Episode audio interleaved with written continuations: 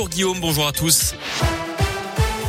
À la une, cet homme blessé par balle à Lyon hier soir. D'après le progrès, ça s'est passé dans le quartier de la Guillotière en pleine journée vers 18h30, tout près de la place Gabriel Péry.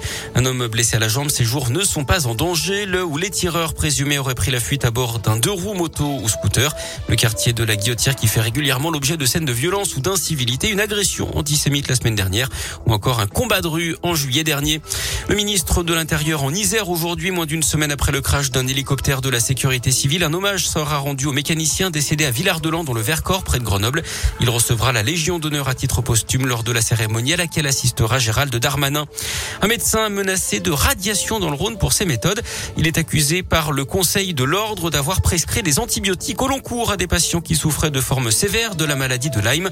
Le neuropsychiatre lui dénonce des arguments faux et parle d'une conjuration. 200 personnes sont venues le soutenir à l'audience hier. Aucune plainte n'a d'ailleurs été déposée contre lui. La décision a été mise en délibéré. Un coup de pouce pour les celles qui travaillent à l'hôpital recevront à partir de janvier une prime de 100 euros net et une hausse de salaire d'environ 100 euros bruts par mois. C'est ce qu'a annoncé hier le ministère de la Santé.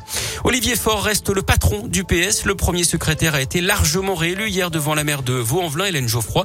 73,6% des voix contre 26,4%.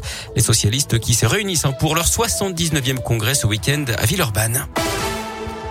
Une belle histoire près de chez nous. Il y a un peu plus d'un an, une gendarme aidait une maman à accoucher sur le parking de la caserne dans un village de l'Ain, à Chaisery-Foran, plus précisément dans le pays de Gex. En route pour la maternité, le couple s'était arrêté sur le parking de la gendarmerie pour prévenir les secours de l'arrivée imminente du bébé.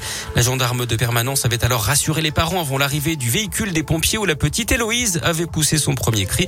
Un an après, les gendarmes de la brigade ont souhaité bon anniversaire à la fillette.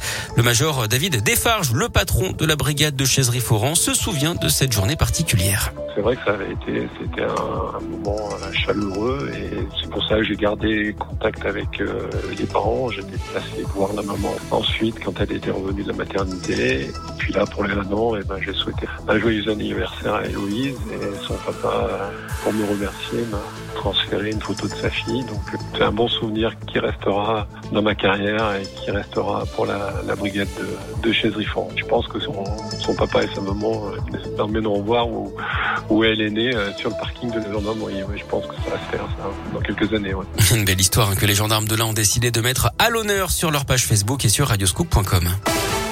L'actu sport, c'est le foot et la Ligue Europa. C'est bien parti pour l'OL qui a battu les Glasgow Rangers 2-0 en Écosse hier soir. But de Toko et Cambi, un but contre son camp d'un Écossais. L'OL qui joue sur la pelouse du PSG dimanche soir pour le choc de cette sixième journée de Ligue 1 qui commence ce soir avec un choc et un derby surtout entre Strasbourg et Metz. Et puis un match déjà de la peur pour l'AS Saint-Etienne avant-dernier du classement face au dernier Bordeaux. Ce sera demain. Votre